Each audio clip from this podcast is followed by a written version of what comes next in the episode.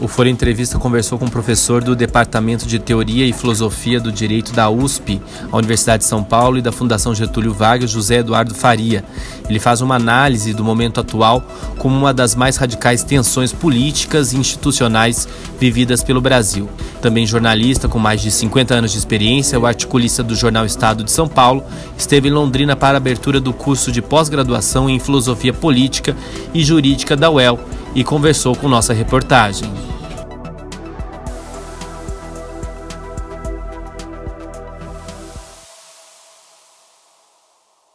começo da campanha, o, o, Bolsonaro tinha usado bastante o lema de campanha, aquela mais Brasil, menos Brasília. A intenção é da ala mais liberal até de tentar diminuir o aparato da máquina, né? É, em um dos seus artigos, o senhor alerta que uma redução até drástica é, pode surtir efeitos é, e afetar direitos básicos dos cidadãos. É, o senhor enxerga viabilidade nesse plano? Um, é, o governo tem um plano é, claro em relação a diminuir esse tamanho do Estado? Acho que a gente tem que pensar o governo dentro uh, de camadas. Se você tem uma camada de total irracionalidade, que é o grupo palaciano, dizer, liderado pelo presidente, pelos seus filhos, uh, dentro de um esquema quase familiar de racionalidade decisória, e você tem de olhar os núcleos com algum grau de racionalidade decisória no governo, a começar pela equipe econômica. O discurso liberal é um discurso que o Bolsonaro utilizou como retórica de campanha. Mas a trajetória dele não é uma trajetória liberal, é uma trajetória estatizante. É um homem que sempre trabalhou dentro de um viés corporativo, Forças Armadas, Segurança do Estado, eh, administração pública indireta e coisas desse tipo. O que é liberal é a equipe do Ministério da Economia. E aí o que a gente chama de liberal tem de ser visto com muito cuidado, porque embora o discurso, do ponto de vista retórico, do ministro da Economia e da sua equipe, seja um discurso liberal, eh, na realidade o que eles estão fazendo é algo que não é necessariamente liberal, mas é libertário. Quer dizer, há uma distinção na filosofia política, principalmente na filosofia política americana, entre o liberal, que é aquele que advoga o jogo de mercado, defende o jogo de mercado, mas defende os direitos defende as liberdades públicas, defende a Constituição, defende uma espécie de reciprocidade ou um princípio equitativo entre direitos e obrigações, uh, respeita os direitos do trabalho, uh, os direitos dos trabalhadores e coisas do gênero.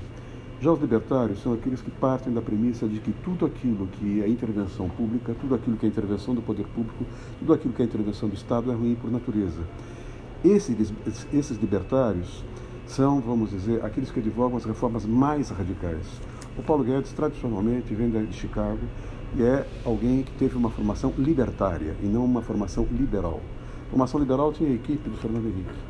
É, Malan, por exemplo, Perso Arida, por exemplo, André uh, Lara Rezende uh, e coisas, os, os, irmãos Mendonça de Barros. A equipe do, do, do, do, ministro Paulo Guedes é uma equipe libertária.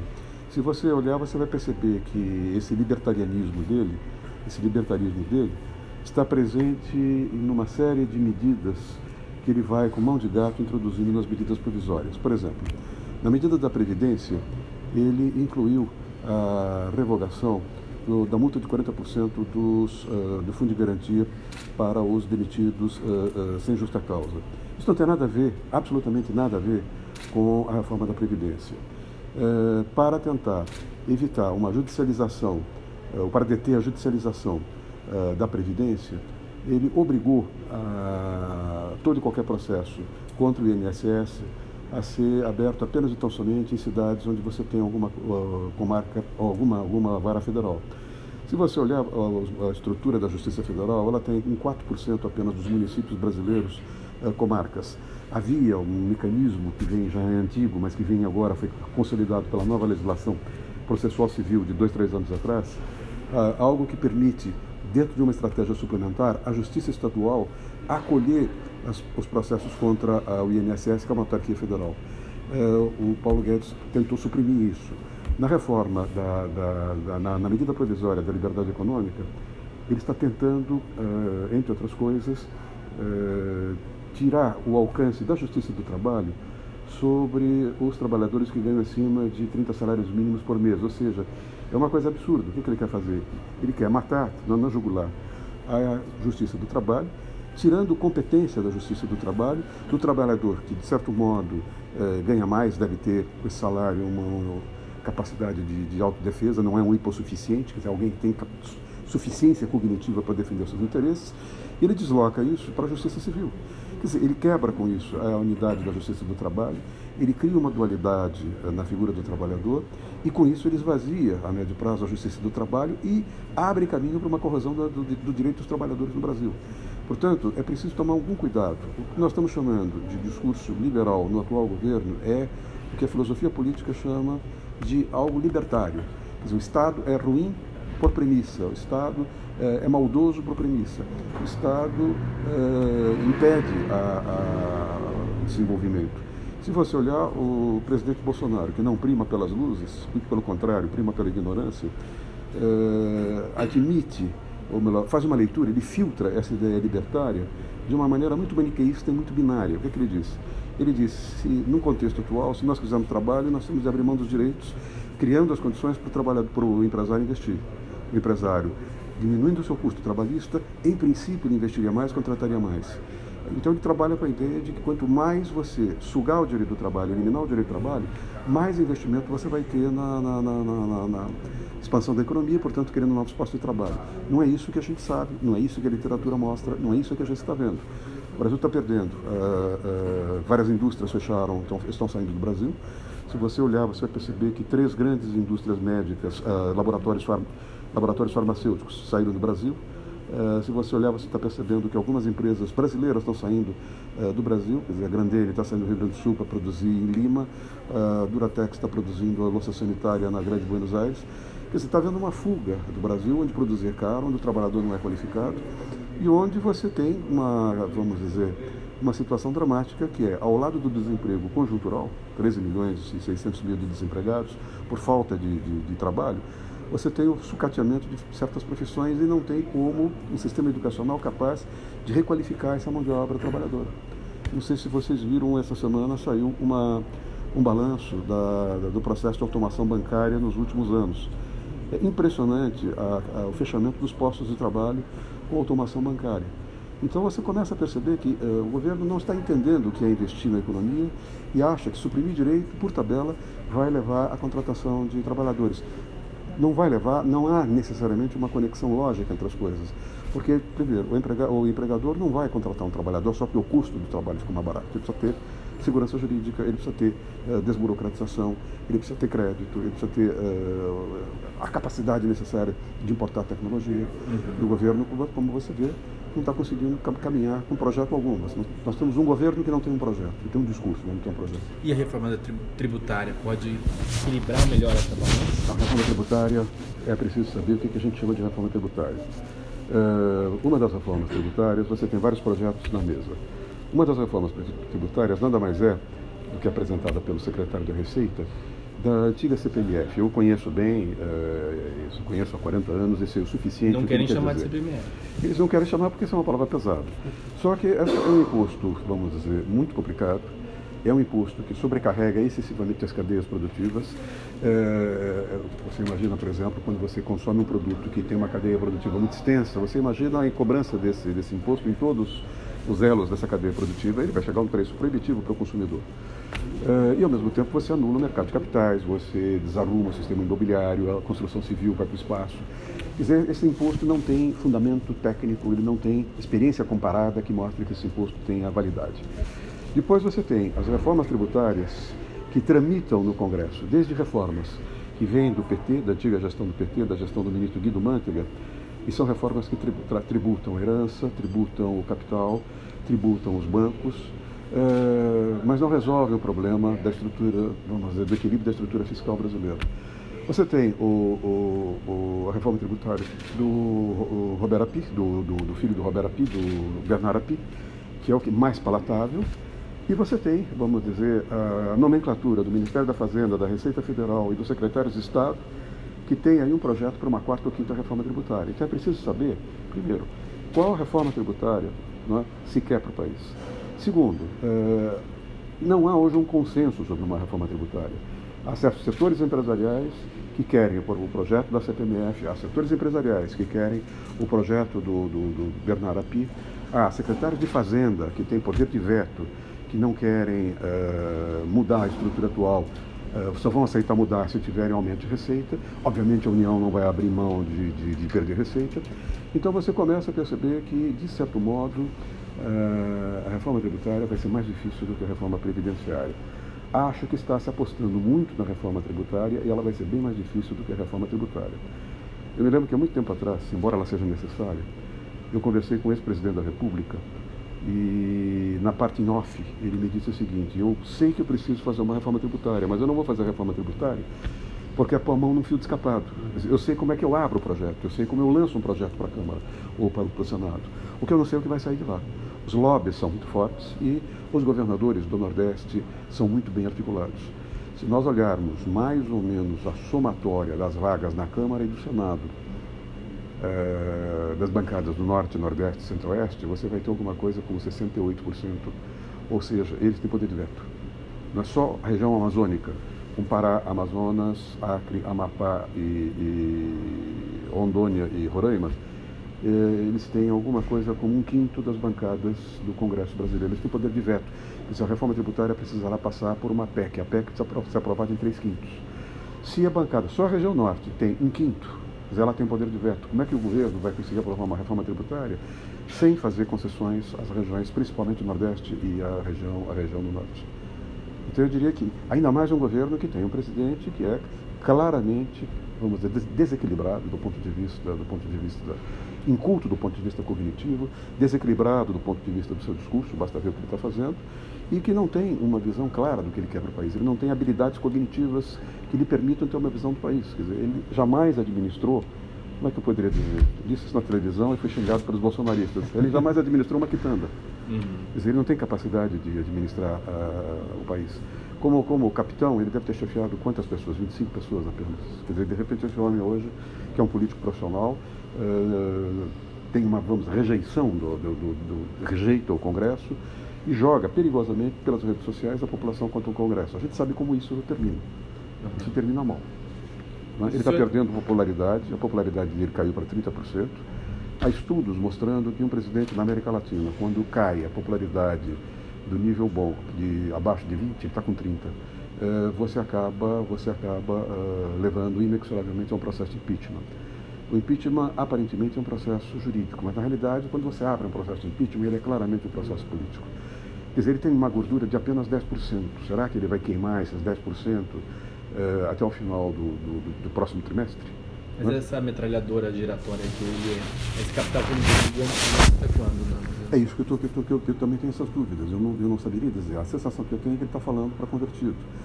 Ele imagina ter 30% do eleitorado. Na cabeça dele, uh, o eleitorado vai se fragmentar, como se fragmentou. Na, na, os candidatos vão se fragmentar, as esquerdas e a social-democracia vão se fragmentar em 2020 uh, e 2022 e se ele mantiver o eleitorado dele em 30%, ele está no segundo turno. Como no segundo turno você pode ter a ressurreição do Haddad, você pode ter o Ciro Gomes, você pode ter algum candidato, o próprio Lula, não sei se viria o Lula, mas enfim, você pode ter um candidato mais à esquerda, ele imagina que com os 30 ele já está no segundo turno. Depois ele demoniza o candidato uh, por meio de fake news ou por meio de, de críticas de, de, que são da esquerda. Ele joga com uma análise, a meu ver, um pouco primária. Ele vai ter de vencer o processo eleitoral do ano que vem, que é complicado. A gente não pode deixar de lado que o Brasil tem, isso não sei quanto é bom ou quanto é mal, o Brasil tem uma eleição a cada dois anos. Ou seja, o calendário eleitoral é muito corrido. O período entre um, um, uma eleição e outra é muito apertada. As eleições municipais preparam os candidatos a governador. E nos candidatos a governador é que você define muitas vezes a eleição presidencial. Então você tem um calendário eleitoral muito intenso que num determinado momento faz com que o setor político pense as políticas públicas em função do seu interesse de curto prazo e não em função de estratégias de desenvolvimento de médio e longo prazo. Foi por isso que lá atrás, no governo Fernando Henrique, isso vinha dos uh, economistas liberais, não libertários, os, principalmente os economistas liberais da é por isso que você tinha uh, a substituição das autarquias pelas agências regulatórias. O que, que a agência regulatória faz? Primeiro, ela intervém na economia, não diretamente, mas ela intervém indiretamente estimulando o jogo de mercado. E os mandatos das agências, dos, do, do, dos conselhos das agências reguladoras, são renovados, alguns mandatos a cada ano, alguns mandatos a cada dois anos, alguns mandatos a cada quatro anos. Por que, é que você tem essa, vamos dizer, está uh, escalonado? A ideia é fazer com que você, uh, presidente Fernando Henrique, nos dois últimos anos do seu, do seu uh, mandato, que ele indique alguém que vai passar quatro anos, ou seja, ele vai ficar nos dois anos do mandato Fernando Henrique e nos dois anos do mandato do Lula. No Lula, quando terminar o segundo, obrigado, quando terminar o seu segundo, o segundo ano de mandato, ele indica um, um, um, um homem para o conselho de uma agência reguladora que vai terminar uh, com dois anos da Dilma. É a forma que você encontrou nas reformas europeias federais para uma, para uma, vamos dizer, continuidade nas políticas públicas. Professor, é, pelo cenário que o senhor coloca, nós temos aí uma, um déficit de racionalidade no Palácio, isso sendo apropriado para um modelo libertário de implementação no âmbito econômico, mas nós temos também do outro lado o aspecto jurídico. O senhor avalia o papel do STF nesse cenário de instabilidade política? Eu acho que nós vivenciamos aí uma crise política que vem se arrastando já por, por um bom tempo, nós não estamos conseguindo estabilizar isso pelos próprios atores políticos e temos o papel aí do judiciário que acabou também entrando hoje, tensionando politicamente dentro desse, desse cenário. E como o senhor vê aí o, o papel do STF dentro da possível estabilidade que ele poderia criar nesse, nesse quadro todo? Eu acho que a gente tem de olhar, primeiro, eh, a magistratura no seu conjunto. A magistratura no seu conjunto cresceu muito de, em prestígio e interferência na sociedade depois da Constituição de 88. Uma das razões foi decorrente do fato de que a sociedade brasileira é funcionalmente diferenciada, ela é muito complexa, ela tem setores muito diferenciados. É, complexidade é uma expressão da teoria de sistema que mostra que um sistema é complexo quando ele se subdivide em sistemas subespecializados que tendem a se subdividir em sistemas cada vez mais especializados. Quando você tem sistemas muito especializados, subdivididos em sistemas especializados, você não consegue amarrar isso juridicamente por meio de normas. As normas, principalmente os códigos, são pensados para sociedades de média complexidade, não sociedades de alta complexidade. Aí você tem um dilema. Qual é o dilema? Se você tem uma sociedade subdividida em sistemas especializados e para cada subsistema especializado você cria um, uma tipologia jurídica, você perde a dimensão de conjunto. É difícil você montar um código. Por outro lado, você não pode deixar subsistemas soltos. O que é que o, qual foi a estratégia do legislador? Ele cria certos, uma certa combinatória de regras e de princípios. E os princípios são princípios prudenciais que recomendam prudência na adaptação de uma regra muito abstrata a um caso concreto. No momento em que a Constituição de 88 aumentou brutalmente o número de princípios, ela fortaleceu a interpretação do juiz de primeira instância, ou seja, o juiz de primeira instância, na hora que interpreta um princípio, o princípio é vago. Na hora em que ele dá um sentido para aquele princípio, num caso concreto, ele está legislando. É nesse momento que você vai perceber o que?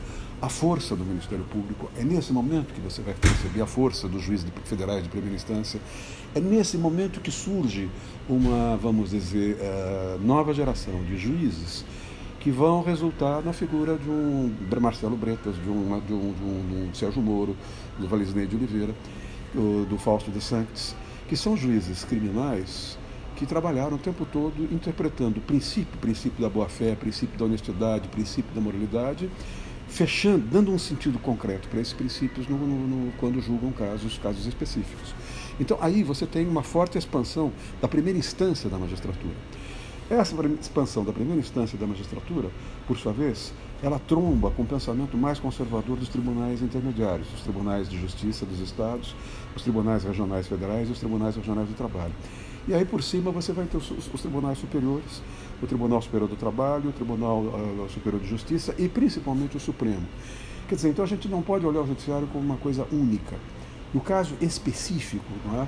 o que nós estamos percebendo é que o judiciário se tornou uma espécie de uh, tábua de salvação de um presidencialismo de coalizão.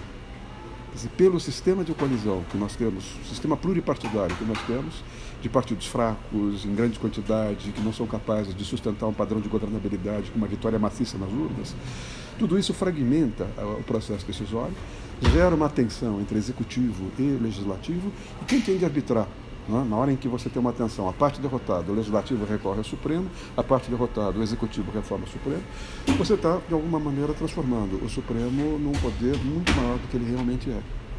Qual é o problema do Supremo? O problema do Supremo é que ele perdeu há muitos anos a sua a ideia de colegialidade. Quer dizer, ele é, para lembrar o ministro Sepúlveda Pertence, uma espécie de síndrome de 11 ilhas. Quer dizer, cada ministro faz o que lhe dá na cabeça, 90% das decisões são decisões monocráticas.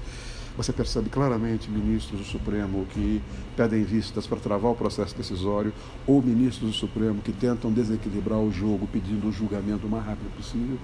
Quer dizer, você não tem uma organicidade, você não tem uma visão do Supremo como órgão sistêmico. Né? Eu dei uma entrevista outro dia eh, sobre a mesma pergunta, dizendo o seguinte: eu acho que depois do Bolsonaro, porque o Bolsonaro agrediu tanto o Judiciário, o Bolsonaro agrediu tanto o Supremo, jogou tanto as redes sociais contra o Supremo, que a essa altura, até por uma questão de sobrevivência, os ministros vão ter de sair da síndrome das 11 ilhas e vão ter de conversar e de se compor, porque senão a situação vai, vai, vai deteriorar. Uh, por ironia, não é o ministro mais forte, não é o ministro mais preparado, não é o ministro que inspire maior cuidado, que é o ministro Toffoli. Uh, não me lembro de ter sido meu aluno, mas enfim, é da Faculdade de Direito. Eh, eu tenho alguns ministros supremos que foram meus alunos, alguns que são meus colegas de faculdade, alguns que são meus colegas de pós-graduação, alguns que são professores do Lago São Francisco Branco. Eh, mas o Toffoli teve uma, vamos dizer, uma atitude política, ele vem do PT, ele vem como assessor da, da, da, jurídico da bancada do PT, como assessor do ex-ministro José Dirceu, como uh, uma figura que, de certo modo, foi advogado-geral da União, mas ele sempre vê a, a, a, leitura das coisas que ele faz é pela, pela leitura política. Então a sensação que se tem é de que ele está conseguindo, pelo menos, estimular um diálogo para que haja uma reação minimamente uniforme do Supremo. Essa reação minimamente uniforme do Supremo garante a sobrevivência do Supremo e, a meu ver, garante as instituições. Então, nesse momento, o Supremo ou abre mão da, da, da síndrome das 11, das 11 ilhas e começa a agir de uma forma mais orgânica, e aí ele, vamos dizer, segura a democracia, você já tem três anos e meio ainda pela frente com o Bolsonaro, ou então você vai, eles vão perder, vão perder o, o mas quando ele decide, por exemplo, a questão do COAF, enfim, como que o senhor vê essa foi uma decisão, decisões certamente essa, foi, certamente essa foi uma decisão tomada pelo, pelo, pelo Toffoli com algum interesse de natureza política. Quer dizer, cedeu aqui para ganhar alguma coisa colar. Essa, essa exposição que o Toffoli teve de tomar café com, com o presidente da República, de tomar café, uh, já me lembro com quem que ele tomou café, junto com o presidente da República. Claramente é uma leitura, é uma leitura política. Eu vinha lendo no avião um trabalho que é um livro, são dois trabalhos. Um deles é o livro do Felipe Recondo uh, sobre o Supremo, é um livro chamado Tanques e Togas. E o outro texto é um texto que foi uma tese de livre docência aprovada na Faculdade de Direito do Lago São Francisco, agora no primeiro semestre, do professor Rafael Maffei Rabelo Queiroz, que acaba de voltar da, de Oxford. Os dois são trabalhos sobre o Supremo. E os dois trabalhos, o do Felipe Recondo, que é um jornalista, é o dono do site J, e do professor Maffei, olham o Supremo a partir da diário de um ex-ministro do Supremo, de um ex-presidente do Supremo que foi deputado, chamado Aliomar Baleiro. Eu conheci é, o Aliomar Baleiro pessoalmente. Uh, e o Aliomar Baleiro foi um brilhante presidente do Supremo por ter sido político. Quer dizer, ele tinha noção da colegialidade, ele sabia conversar, vamos dizer, com os ministros, uh, vamos em off, uh, frequentava a casa dos, dos ministros, tomava uísque com os ministros. Hoje você não tem isso. Nesse livro que eu vim lendo, do Felipe Recondo, você tem um ministro que não desce para almoçar, para tomar um drink, para tomar um café uh, com os outros dez ministros. Você tem ministros que não se falam entre si. Agora eu vim lendo no avião o livro em que o Felipe Recondo conta que o Barroso ia viajar num avião para uh, Washington, uh, para Nova York, de lá tomar um avião para Boston, e no avião ia o Gilmar Mendes. Ele recusou entrar nesse avião. Quando você tem isso, você acaba, de alguma maneira, enfraquecendo, enfraquecendo o Supremo. Esse livro é aquele que saiu agora pela Companhia das Letras? Esse é o segundo, esse é o segundo, esse, é exatamente esse. Ah. Só que esse, para você entender esse, tem que entender o outro. Ah, esse já é o segundo. Esse é o segundo. Estou com ele em cima. Interessante. A tese sobre o Leomar Baleiro é uma tese que cobre o período em que ele foi ministro do Supremo e ele foi presidente do Supremo, é exatamente o momento da ditadura. É mais ou menos os dois últimos anos do período Castelo Branco, portanto 65, 66, 67 entre Costa e Silva. A exemplo do, do, do, do, Bolsonaro, não sei se você se lembra, Bolsonaro queria intervir no Supremo, queria colocar mais cinco ministros de confiança dele, de 11 para 16, e ele teria maioria. Foi o que o Castelo propôs lá atrás e conseguiu. O Castelo não, o Costa e Silva propôs lá atrás e forçou o Castelo a aceitar uh, o aumento de 11 para 16 o número de ministros. E tentou indicar ministros de uma, vamos dizer, uh, linha dura, próximos da linha, linha dura. O Castelo não deixou. Como hoje são os evangélicos. O Castelo não aceitou. E o Castelo colocou conservadores da UDN, mas homens que conseguiam ter uma visão de direito, de Estado de Direito, eram antivarguistas, e todos, apesar de serem muito conservadores, quase todos primaram pela sua, vamos dizer, fidelidade à Constituição. É, o Supremo vai ter a saída do ministro Zé Celso, a saída do ministro Marco Aurélio, e a gente não sabe o que virá. Quando a gente vê um ministro terrivelmente evangélico, eu não sei o que quer dizer isso. Segundo, quando eu vejo os nomes que estão sendo apontados, o perfil intelectual desses nomes é muito fraco. Quer dizer, nós somos cidadãos, nós somos professores de direito, nós sabemos claramente o que são as faculdades A, as faculdades B, as faculdades C, as faculdades D e por aí vai. Quando você olha, primeiro, alguns nomes, não é? Uh, um dos, eu não quero citar esse nome, mas uh, um dos nomes que está sendo mencionado recentemente, que é presbiteriano, ele vem de uma faculdade, vamos dizer, considerada muito fraca. Não tem nenhuma experiência política, as leituras que ele faz são pequenininhas, né? estreitas. Você tem um segundo que foi mencionado nos jornais de hoje, está no valor de hoje, que é o pertence ao Opus Dei. É? é? terrivelmente católico, é excessivamente católico, por pouco já não foi ministro, é do, já presidiu o Tribunal Superior do Trabalho, e tudo que ele fala não é, é claramente aquilo que o Bolsonaro quer ouvir. Revogar o direito do trabalho, é, ou se tem, se tem direito não tem trabalho, se tem trabalho não pode ter direito. E é um homem que tentou, de certo modo, contrariando o tribunal que ele chefiava, é, apoiar a reforma tra trabalhista do Temer. Você tem ministros, desculpem, juízes de primeira instância que são evangélicos e que, de certo modo, num Estado laico e num direito aplicado de uma forma laica, só seriam evangélicos, só poderiam agir como, como eh, cristãos em matéria de família. Mas o Supremo não tem necessariamente uma tradição para discutir questões de família. Pode discutir o aborto, é uma questão importante, não, não nego isso. Mas quando você olha a massa de conflitos levados ao Supremo, ela é de direito administrativo, ela é de direito público de modo geral e de direito processual. Dizer, então, nesse momento, dependendo da maneira como o Supremo vai ser renovado, nós podemos ter, respondendo a sua pergunta, um pouco longa a resposta, um Supremo que se enfraquece. Talvez, professor, usando da, da, boa vontade do senhor, gente poderia colocar aqui também a questão da, da Vaza Jato. Né? Nós parece que criamos no país aí nos últimos anos esse, esse, essa ideia de que nós estamos avançando institucionalmente no combate à corrupção, sobretudo com esse, com esse mosaico da Lava Jato. Como o senhor avalia esses vazamentos hoje, né, do ponto de vista jornalístico, né, e qual, a, qual o impacto que isso vai trazer para o país do ponto de vista jurídico-político? Bom, eu vim até os vazamentos, escrevendo artigos no Estado, acaba de publicar um livro sobre uh, a Lava Jato, dizer, chamado Corrupção, Moralidade Pública e Justiça. É... O próximo nós vamos ver no nosso projeto de pesquisa agora em agosto, está na lista. É... A impressão que eu tenho é de que até um certo momento a coisa funcionou muito bem. É, primeiro, é, esse pessoal da Lava Jato tem uma formação de pós-graduação lato senso ou estrito senso americana ou inglesa, portanto, direito anglo-saxônico. Segundo, eh, esse pessoal tem informação sobre um processo que vem a partir da globalização.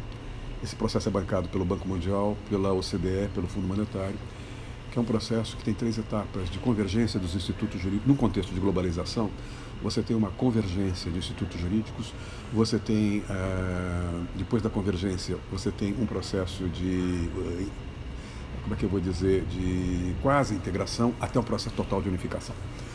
Então eles tinham consciência disso e tinham consciência de que no caso do direito penal econômico, uh, essa responsabilidade ficou com a OCDE, porque a OCDE estava enfrentando, pressionada pelos países da União Europeia, uh, pressionando, sendo pressionada a combater o terrorismo e combater a máfia, principalmente na Europa, no leste europeu e na Itália a máfia. A estratégia foi não reagir de uma forma policialesca e tentar pegar o coração financeiro da máfia e do, dos financiamentos do terrorismo.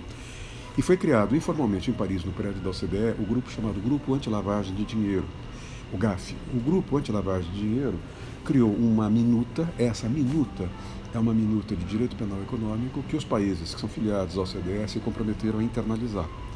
E o Brasil, que apenas tem um status de observador, eh, negociou, foi na gestão do ministro, do governo Fernando Henrique, do ministro Nelson Jobim, a internalização do direito penal econômico no Brasil. Isso deve ter sido, portanto, 1990 e alguma coisa, 97, 96, mais ou menos por aí. O GAF fez a, terminou em 85. O Brasil, em troca de acesso à linha de crédito, fontes tecnológicas, novos mercados, internalizou uh, um direito penal econômico que já vem dentro de uma tradição anglo-saxônica e que, em matéria de produção de provas, já trabalha com meios eletrônicos. Qual foi a consequência disso? Enquanto esses juízes da Lava Jato e os procuradores da Força Tarefa de Curitiba perceberam e, e vamos dizer, o, o, se apropriaram é, se apropriaram de um material muito, muito importante. Mudou a maneira de você produzir prova, mudou a maneira de você lidar com as questões penais. E, por outro lado, você tem a velha guarda de advogados criminalistas que trabalham com aquela visão garantista.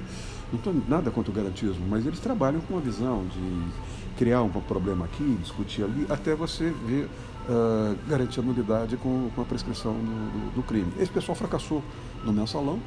Esse pessoal fracassou com as delações premiadas, uh, no caso agora do governo Lula. Se você olhar, você vai perceber que os advogados criminalistas que estão trabalhando para as grandes empreiteiras envolvidas aí no caso do petrolão são advogados na faixa de 35 a 50 anos. Né? Então você tem aí um determinado momento que esse pessoal foi muito bem na força-tarefa e do, do, do, da Justiça, Justiça Federal. Você começa a perceber que as coisas desandam quando, e aí vem então a questão dos vazamentos, é, quando é, o juiz Moro alguns membros da Força Tarefa, a começar pelo procurador Doutor Dallagnol, começam a trocar informações e começam a fazer uma leitura mais no sentido político de acelerar as coisas. É claro que a gente percebia que eles estavam acelerando e que esse aceleramento iria influir no, no processo eleitoral. Agora, o que não se imaginava é que o grau de sofisticação da, da, das conversas e das estratégias processuais tivesse chegado a tanto. Quer dizer, nesse momento, independentemente do desfecho jurídico, eu acho que, primeiro, é, do ponto de vista ético ou moral, tanto o Deltan Dallagnol quanto o Moro estão liquidados. Quer dizer, a, a imagem deles é uma imagem que não se sustenta mais. Não estou falando de opinião pública. A opinião pública muitas vezes é, vai com as massas. As massas apoiaram Hitler, né? as massas apoiaram Mussolini, é, as massas apoiam, apoiaram Bolsonaro. Né? A impressão que eu tenho é de que, do ponto de vista ético-moral, nem o Deltan, muito menos o Sérgio Moro, que parece ter pretensões presidenciais, tem hoje autoridade para dizer qualquer coisa em matéria de honestidade, de seriedade, etc, etc, etc. essa é a primeira questão. A segunda questão é de que, de certo modo, ao trocar a justiça pela, pela, pelo Ministério da Justiça, trocar a magistratura para um cargo político, ele cometeu um erro que foi, de certo modo, eh, precipitar uma espécie de crítica dos setores políticos aos juízes majores. Quer dizer, ou seja, ele deu, ele motivou a classe política, a chamada, vamos dizer, o, o, deputado de baixo clero, de médio clero, ou mesmo os Renan, os Renans Calheiros, os, uh, os Romeiros do Caso da Vida, uh, se unirem para tentar, vamos dizer, aprovar o projeto de lei de crime de abuso de autoridade que intervém na, na liberdade de interpretação do juízo, que é absolutamente dramático. Dizer, ou seja, quer dizer, em vez de ele fortalecer a magistratura, ele enfraqueceu. E se torna hoje uma figura menor do governo Bolsonaro, que ele está fazendo, não é? do ponto de vista de engolir uh, sapos políticos, é? negando inclusive a sua, a sua trajetória, aspas, ética e moral, uh, ele se torna uma figura menor, Evidentemente, ele pode incomodar o Bolsonaro se sair candidato. O Bolsonaro não quer que ele saia do governo, mas quer que ele fique enfraquecido no governo, porque o Bolsonaro não o quer ter como rival. É? No máximo que o Bolsonaro pode ter, ou quer ter, é. Uh, ele não, não, não, aguenta mais o Morão, ele que agora ele dispensou os generais, ele precisou dos generais para fazer a transição, porque ele quer ter um político. Esse político pode ser o Sérgio Moro. Eu acho que isso, de certo modo, politizou excessivamente a magistratura. Foi um erro dele, foi um erro do Uh, a visão de mundo deles não foi uma visão refinada. A leitura que eles fizeram do Brasil naquele momento, a leitura técnica foi boa, a leitura política foi equivocada. Eles apostaram a ficha, apostaram a ficha num ator que é claramente disfuncional. Mas é o fim da Lava Jato, se trocar essas peças? Olha, é difícil sem dizer. As, com a saída do Delanhol? É, é difícil dizer. Assim. Nós temos que pensar. Expressão travada. É, eu conversei longamente com algumas pessoas da, da, da, das Lava Jatos, porque não tem uma Lava Jato. Tem a Lava Jato em São Paulo, a Lava Jato em Curitiba, a Lava Jato no Rio, a Lava Jato em Brasília. É, a impressão que eu tenho, conversando com algumas pessoas da Lava Jato, até porque foram meus alunos, de graduação ou pós-graduação, é que nós temos de olhar Curitiba de um lado e separar do resto. Primeiro, Curitiba deu esse, o dostalhou. Esse episódio das gravações mostra isso. Não sei como vai terminar o episódio, mas ele já, vamos dizer, produziu a desmoralização é, que buscava. Desmoralizaram o Moro, desmoralizaram a Lava Jato em Curitiba. Segundo, a Lava Jato em Curitiba já tem oito anos, sete anos, sei lá quantos anos ela tem. E esses processos estão andando. Quer dizer, saem de Curitiba, vão para Porto Alegre no TRF4 e dali vão para o STJ e depois para o Supremo. Então você tem em Curitiba quase que um esvaziamento natural, ou seja, o que podia ser apurado já foi apurado, está em fase bastante adiantada, mais dia menos dia, aquele trabalho deve se extinguir. O que vai começar a surgir agora, o que são, o que vai começar a surgir agora é o trabalho de outras forças-tarefas, por exemplo, para começar de São Paulo. Se você olhar a força-tarefa de São Paulo, já pegou Serra, já pegou Alckmin, uh, já pegou o PSDB. Se você olhar a força-tarefa do Rio, uh, já pegou o PMDB com Sérgio Cabral. Quer dizer, então você vai ter outras lava-jatos. E aí é que a gente vai ter de analisar se esses uh, juízes e essas forças-tarefas que têm, digamos, a franquia da Lava Jato vão aprender com os erros cometidos pelos colegas de Curitiba ou não. Eu fiquei muito mal impressionado quando eu vi na posse do presidente Bolsonaro o Marcelo Bretas e a posse convidado com o governador do Rio, uh, Witzel, e o argumento que ele usou, não, nós somos colegas de Justiça Federal. Não, ele não é, o Witzel é político agora. Dizer, você pode ser amigo, eu posso ser, é, eu tenho um irmão que é desembargador, e eu, eu, enfim, tenho aquela dimensão jornalística, durante muitos anos eu cobri política, então eu tenho amigos que são políticos. Não é? Eventualmente eu posso, no meu aniversário, trazer um político e posso trazer um, um meu irmão. Podem sentar, conversar, trocar ideias, mas eles não podem sair dali dizendo que são amigos e trocar figurinhas e fazer acordos ali. Embarcar no mesmo avião da FAB, né? Embarcar no mesmo avião da FAB com um ex-juiz que era político e tem pretensões à presidência da República. Então é isso, quer dizer, nós, nós, estamos, nós estamos numa situação de. Dramática. Eu diria que dramática. Eu esqueci nessa aula que eu vou dar amanhã, podia até fazer isso, mas eu não trouxe. Uh, eu trabalho muito com transparências e, e, e uh, PowerPoint.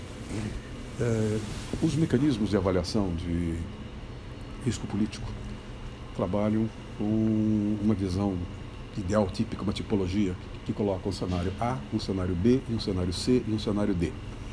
O cenário A é o que há de mais desenvolvido do ponto de vista econômico, o que há de mais desenvolvido do ponto de vista cultural e o que há de mais desenvolvido do ponto de vista político. Economicamente você tem crescimento, socialmente você tem distribuição de renda, politicamente você tem democracia. O cenário B é quando, eventualmente, uh, a economia vai bem, mas a democracia não está indo tão bem, ou a democracia vai bem, mas você tem um problema social com alguma concentração de renda. Isso merece atenção. O cenário C é quando você tem, dos três itens, é? dois, ou político, ou econômico e social, desses dois estão em parafuso. O cenário D, os três estão em parafuso. Uh, se você olhar é? uh, entre o A e o B, você tem uh, posições. É como se fosse uma régua. Então você vê, o cenário Brasil conseguiu o grau de investimento com a BB+. Quer dizer, ele tem de três sistemas, dois muito bons, e viés de alta no terceiro. Portanto, ele está crescendo, caminhando para uma linha A. O Brasil, com Fernando Henrique e Lula, Uh, Fernando Henrique começou com as reformas do Plano Real e o, Fernando, e o Lula com o Palocci e conseguiram o investment grade do Brasil em 2008. Uh, com Dilma para cá, o Brasil perdeu o grau de investimento. E eu não sei o que vai acontecer com a Moody's, com as agências de rating, mas com o Bolsonaro nós vamos caminhar claramente. Já estamos numa posição, perdemos o grau de investimento, você tem grau de investimento e abaixo do investimento. O abaixo do investimento você não tem crédito, se você tem crédito o juro é maior. Você é tratado como, como, como vamos dizer, uh, apanho água pelo sistema financeiro internacional. Só que com o Bolsonaro isso vai cair ainda mais. Então o cenário nesse aspecto é ruim. Então se você me perguntar se nós estávamos saindo, saímos de C para B com Fernando Henrique e Lula, no até 2008, primeiro mandato e meio, depois com a Dilma cai tudo. Uh, e agora com o Bolsonaro, nós estamos caminhando novamente para ser. Ou seja, estamos numa situação não muito diferente do que era o Collor lá atrás. Ou seja, caminhamos e caminhamos e voltamos para o início da, da nova república. Eu dei uma entrevista, fui comentarista da Globo News lá na, na, na, na uh, no programa da painel do William Vac. Saí porque sou amigo do William Vac, ele saiu obrigado e ele me pediu para ajudar a participar. Uh, ele tem um programa de painel nas redes sociais. Então, vai para a CNN, agora. Então eu não pude, eu não pude. A Globo falou, o grupo dele não fica aqui. Uh, mas o que eu quero, que eu quero chamar a atenção é para o fato de que nós estamos, eu estava no programa dele, dizendo que nós temos de olhar com certo ceticismo. Não é um ceticismo pessoal, é um ceticismo de vida. Eu quero viver, estou feliz da vida, essa coisa toda. Mas é um ceticismo de razão. Quer dizer, um ceticismo de razão. Quer dizer, racionalmente, é? o que é que eu tenho de fazer? Eu tenho de olhar e perceber que a situação não está boa. E tentar identificar, nessa situação que não está boa, quais são as alternativas de jogo e fazer cenários. Uh, eu acho que é hora do ceticismo da razão. Acho que nós, professores, devemos ser céticos o suficiente. Uh, não se trata de caminhar num jogo, eu sou bolsonarista e você não é, eu sou PT, você é, sei lá, partido do Bolsonaro, PSL. Não é isso. É você uma análise, fazer, fazer uma análise em que você não veja o jogo dos peões, mas você veja no xadrez o jogo da rainha e do rei. Quem desses governadores vai ter condições de, de, de, de sair candidato à presidência da República com alguma condição de enfrentar o Bolsonaro? Em que medida o Bolsonaro vai fazer besteira de tal maneira que ele não tem resultados econômicos para oferecer? Nesse caso, quem é que pode, eventualmente, do parlamento sair com, com, com relação a ele? Uh, você começa a perceber movimentações que são interessantes. Eu fui há uns anos atrás, um ano atrás, dois anos atrás, uh, dar uma aula, na, um curso na Tribunal de Justiça do Maranhão. E o governador, Flávio Dino, queria conversar comigo, estava no interior. Eu tinha de vir para São Paulo e não pude esperar que ele chegasse. Mas eu queria conversar sobre política. Não estava preocupado com, comigo como professor, e sim como alguém que é jornalista que cobriu política no passado. Uh, e ficou claro, a pessoa que fez, que é meu amigo, que fez o contato com ele, dizia o Dino é muito maior do que o Maranhão. Ele tem pretensões nacionais. Né? O Witzel, imagina ter pretensões nacionais, ele é menor do que o Rio de Janeiro. O Dória, uh, que eu não sei direito dizer o que é, uh, enfim. O senhor não pode falar do Paraná, que aqui nós temos um rato. e é pequeno. É. é bom. O Dória, que é uma figura que, cujo, cujo discurso é muito, muito, muito à direita, para o meu gosto, muito pelo contrário, é um, vamos dizer, quase uma revista do ponto de vista político, é, é candidato à presidência. É, ao mesmo tempo, você olha o parlamentarismo, desculpe, você olha o, o, o presidencialismo de coalizão e você surpreendentemente vê que, primeiro, é, numa atitude de defesa, da mesma maneira como eu disse que os juízes do Supremo vão ter de se unir e se defender, é, o Centrão se uniu, se defendeu, articulado pelo Rodrigo Maia. É, o pessoal do Bolsonaro tentou questionar e desqualificar moralmente o, o, o, o Maia, chamando daquele personagem do Chaves, Nhonho, não é? Ele não deu bola para isso, aprovou a reforma da Previdência, tomou o discurso da reforma da Previdência do, do, do, do Bolsonaro e se você olhar, você vai perceber que ele praticamente governou o país de uma maneira racional, como se fosse o primeiro-ministro de fato. Não era um político, é um político hábil, não era um político conhecido pelo seu talento, ao contrário de seu pai, que era um político hábil e talentoso, e não foi, não foi eleito ano passado como senador. Mas, surpreendentemente, ele cresceu. E hoje, não sei se você está percebendo, que ele está com uma agenda para atender, uh, vamos dizer, eu trabalhei com um homem que ia ser candidato a governador depois da presidência da República, e você cria uma agenda e você recebe matéria de gênero as pessoas, você vai a um, uma partida de futebol uh, e você percebe que ele está se projetando para ser possivelmente um candidato presidencial muito forte com o apoio uh, da região Centro-Sul. Não é? O senhor acha então que é tem, tem, no Congresso, no Supremo, os movimentos têm várias, várias instituições para se unir para chegar a, um, a diminuir essa polarização? Talvez, se você me permitir, Guilherme, a, a análise que o senhor coloca é que talvez nós temos essa visão presidencialista, né? Nessa perspectiva, é um, é um aspecto muito cético, ou seja, nós temos um grau de racionalidade muito baixo. No entanto, nós temos que olhar que dentro desse cenário ainda caótico, há possibilidade sim de organização de setores nos outros poderes que nos leve a algo melhor. Se nós olharmos, Essa é a pergunta. o ceticismo da razão faz com que a gente pare e comece a buscar a experiência no passado. Eh, Eu quero, quero dar dois exemplos. Eh, Recentemente, mês e meio para cá, eh, um economista que por acaso é meu amigo pessoal há 40 anos, 40 e poucos anos, ele tem uma trajetória, eu não quero dar o nome, mas ele tem uma trajetória de alguém que foi preso por esquerda, eh, da esquerda, foi preso, passou um tempo preso, essa coisa toda, mas foi presidente do Banco Central, foi presidente do BNDES, foi um homem importante na concepção do cruzado, foi um homem importante na concepção do Plano Real.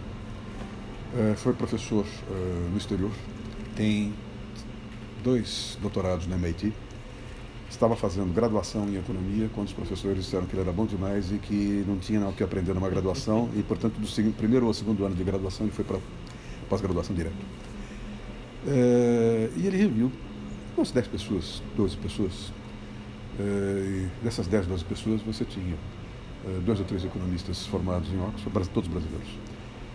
Você tinha dois ou três analistas políticos que são professores universitários e que trabalham em canais de televisão. E você tinha dois ou três eh, professores de direito, que são chamados juristas. Eu não sou, sou de filosofia do direito, mas eu estava, vamos dizer, no papel de jurista. Eh, e aí, é? a pergunta foi mais ou menos essa: o que esperar do Brasil? é? Isso vai dar certo, não vai dar certo? O estrago? E aí, um desses economistas disse o seguinte: olha, eu descobri que em todo o meu approach teórico, que eu trouxe do MIT, que eu trouxe de Oxford, a melhor maneira, num momento como hoje, é olhar como é que os economistas estão aplicando seus próprios dinheiros. É? Em vez de fazer uma análise do Brasil, eu quero saber como é que o economista A, B ou C, como é que o Malan administra o seu dinheiro, como é que o Henrique Meirelles administra o seu dinheiro. Bom, e estão todos dinheiro fora. Então a leitura leva você a uma situação de conclusão necessária, quer dizer, eles não acreditam, não acreditam no Brasil. Aí eu pedi a mão e lembrei, e aí vem o segundo fato.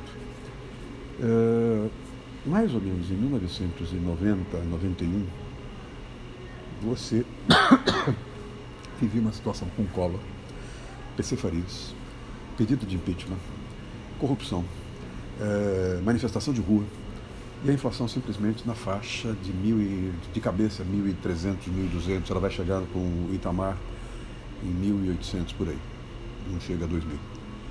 Eh, E eu me lembro que eu tinha vindo alguns anos antes, pouquinho antes, dez anos antes, da Argentina, cobrindo a eleição do Menem, eh, e vi uma inflação semelhante na Argentina. E eu vi o desespero da classe média, o medo da classe média. E eu vi uma coisa lá que eu não imaginava ver no Brasil. Eh, de manhã o supermercado perto de casa abria, lá na Argentina, no hotel, abria, e vinha um preço. Ao meio-dia, uma funcionária pagava o preço, reajustava os preços, à tarde, às seis horas, ela reajustava os preços. Aquilo deixava a classe média em absoluta estado de perplexidade. O clima era o pior possível. E naquele momento aconteceu uma coisa que é inimaginável hoje. Eh, o que, é que aconteceu? Eh, 1991, 92, se você olhar, você teve a Constituição de 88, que abriu a primeira eleição direta em 89, e 94 uma eleição presidencial. Lula era candidato, Covas era candidato, Maluf era candidato, Afif era candidato, Brizola era candidato. E todos esses, apesar das suas divergências, perceberam que o naufrágio do Itamar e o naufrágio do, do Collor levaria a uma inviabilização do calendário eleitoral de uma jovem democracia que havia sido reconstitucionalizada em 89. Então o que, é que eles fizeram? Eles sentaram e começaram a conversar no sentido de como eh, garantir um padrão mínimo de governabilidade para esperar o tempo passar e criar uma espécie de vazamento. A gente chama isso de ladrão em hidráulica, não é? Para você não ter uma, uma, pressão da água, você tem um, você vazar a atenção, não é? Ou seja, qual era a ideia? A ideia é segurar Itamar, a ideia era segurar o Collor, eh, forçando por baixo de uma aliança tácita eh, a indicação de alguém que fosse uma espécie de interventor no governo federal que estava na mão de um Collor que vai cair e do Itamar que era uma figura não muito diferente do Bolsonaro. Eu me lembro, por razões profissionais, que vários banqueiros financiaram passagens para conversas de líderes sindicais, líderes de esquerda, presidentes de entidades empresariais em Lisboa, Nova York. É, eu me lembro de setores da Igreja Católica mais à esquerda sentarem e conversarem com é, setores empresariais. Eu me lembro, inclusive, escrevi sobre isso, que Muitos anos depois, isso vai acontecer em 2007, é, veio à tona que alguns líderes do PT e mesmo pessoas vinculadas ao Lula tinham negociado com é, políticos conservadores, empresários e banqueiros um pacto. Esse pacto nunca foi assumido publicamente. E esse pacto acabou levando a uma tutela do Itamar, Collor já tinha caído, por um sujeito chamado Fernando Henrique Cardoso. Eu fui orientador de uma uh, de um aluno, meu professor do Lago São Francisco, cuja mulher era muito próxima da Ruth Cardoso. E ele, ela, ele ganha o doutorado, oferece um, um jantar, e eu sou orientador, fui ao jantar. E a mesa sentou Fernando Henrique, que era ministro das Relações Exteriores. E eu me lembro que eu perguntei para ele, não sei se foi o. Tinha alguém lá do. Foi ministro dele, perguntou também, o senhor tá, vai terminar o mandato, o senhor é candidato a senador. Eu falei, não me elejo, acabou, eu não tenho mais o que fazer. Eu não tenho mais força política. É, o Candi, foi o Antônio Candi. E o Candi disse, então pode ser eleger deputado. Ele falou, Deus me livre, eu não vou fazer 80 mil votos. É, o Serra me atropela, porque o Serra tem uma obsessão de fazer voto, ele vai me atropelar. Eu vou pegar, aproveitar o que me resta de prestígio e vou para um organismo multilateral. Na semana seguinte ele era ministro da Fazenda. Né? Na teoria do sistema chama isso de contingência. Não é? Você não espera que aconteça alguma coisa, pode acontecer, aconteceu e deu certo. E ele catapultou. Ele virou essa figura que todos nós conhecemos. Você pode gostar ou desgostar, e ele mesmo disse que foi presidente por acidente. O ceticismo de razão faz com que a gente dê uma brecada de arrumação e comece a avaliar, primeiro, como se dará a eleição, a eleição das prefeituras no ano que vem. Dependendo das, das eleições do ano que vem, se você tiver os candidatos à direita com um discurso de segurança, de armamento, bem votados nos centros urbanos, isso é um péssimo sinal para 2022. É um péssimo sinal mostrando que o Bolsonaro, com todas as loucuras dele, está conseguindo fazer discípulos. Está indo bem, né? Está indo bem, está indo bem, está man mantendo, mantendo a peta dele é essa, manter, chegar a manter os 30% para o segundo turno. No segundo turno ele acha que ele vira. Agora você tem uma crise na universidade, você tem uma crise na classe média, você tem 13 milhões de desempregados, você tem um desmantelamento, isso que está acontecendo no INPE é absolutamente dramático. É, eu publiquei um depoimento, dei um depoimento é, em janeiro, no dia 24 de janeiro, 25 de janeiro, é, sobre o que está acontecendo na área da educação, o ministro Vélez Rodrigues. E o ministro Vélez Rodrigues vem do que há de mais reacionário, do que há de. Eu sei, eu sei. Eu passei para. Eu passei.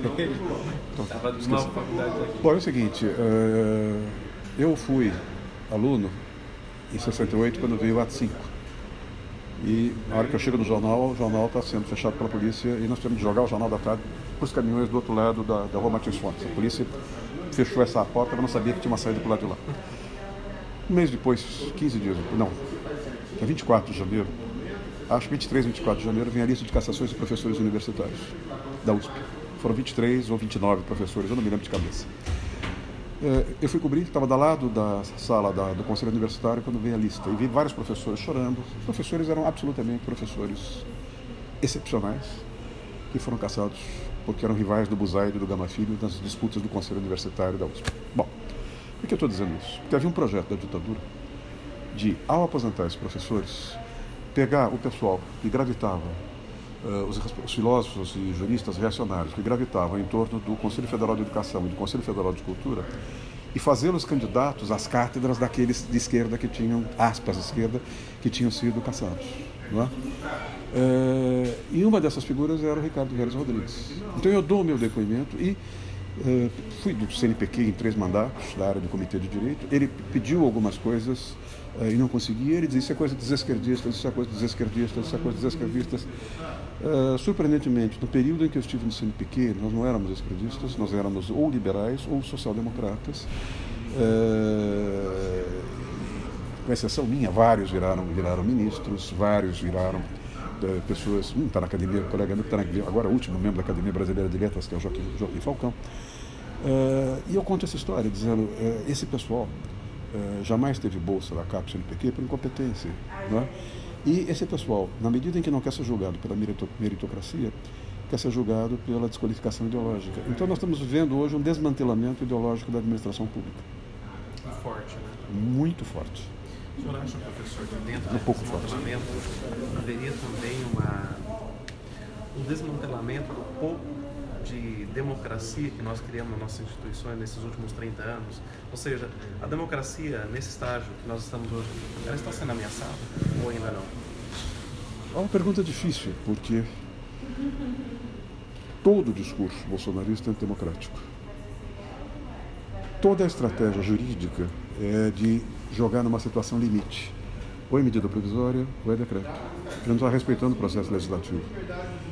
É, toda vez em que ele apresenta uma ideia e essa ideia não tem fundamento empírico e aparece é, uma, vamos dizer, fundamentação empírica de um órgão técnico do governo, que é para isso que o órgão técnico existe, ele tenta, vamos dizer, sabotar. Basta ver o que ele fez no, no IBGE, basta ver o que ele está fazendo agora com o INPE, basta ver o que vai entrar o que está fazendo no Ministério da, da Educação. É, então, quando nós olhamos do ponto de vista, vamos dizer, de processo, a política como processo, claramente ela está entrando em risco. Quando você olha a política como, não como politics, mas como politics, como estrutura, ainda não. Dizer, as estruturas estão funcionando. O judiciário está funcionando. Né? É como se eu dissesse, eu estou guiando um carro que está com pouca gasolina, no, no, óleo o óleo está baixo, né? num determinado momento isso pode fundir. Vai dar tempo de eu chegar num posto? Está indo. É um pouco essa ideia. Portanto, acho que a palavra forte hoje é ceticismo de razão. Dizer, é um presidente desqualificado, é um presidente.